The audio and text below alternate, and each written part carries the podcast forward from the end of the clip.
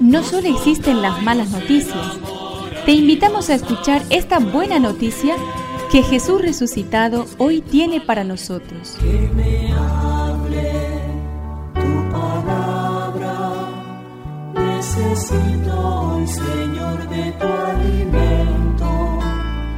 Hoy en todo el mundo se escuchará esta palabra. Mateo 9 del 18 al 26. En aquel tiempo mientras Jesús les estaba diciendo estas cosas, se presentó un alto jefe y postrándose ante él le dijo, Señor, mi hija acaba de morir, pero ven a imponer tu mano y vivirá. Jesús se levantó y lo siguió con sus discípulos.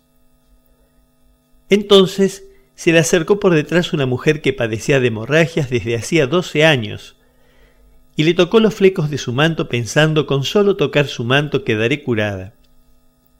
Jesús se dio vuelta y al verla le dijo, Ten confianza, hija, tu fe te ha salvado. Y desde ese instante la mujer quedó completamente sana.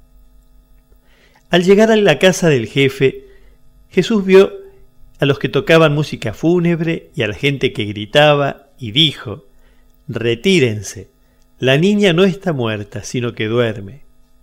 Y se reían de él. Cuando hicieron salir a la gente, él entró, la tomó de la mano y ella se levantó.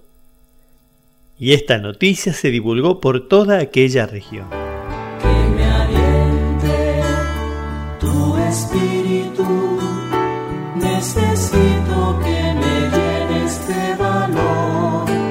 Tanto sobre la mujer con flujo de sangre como sobre la niña muerta pesaba la sentencia de una situación definitiva e irremediable, y ninguna de las dos parecía poder escapar de su destino.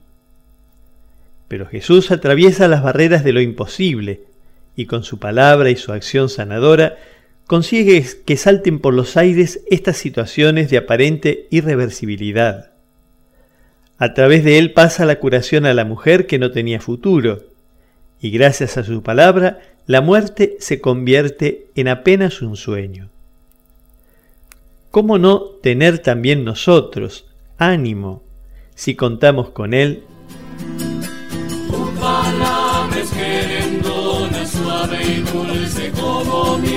Es una contribución de la parroquia catedral para este año misionero diocesano.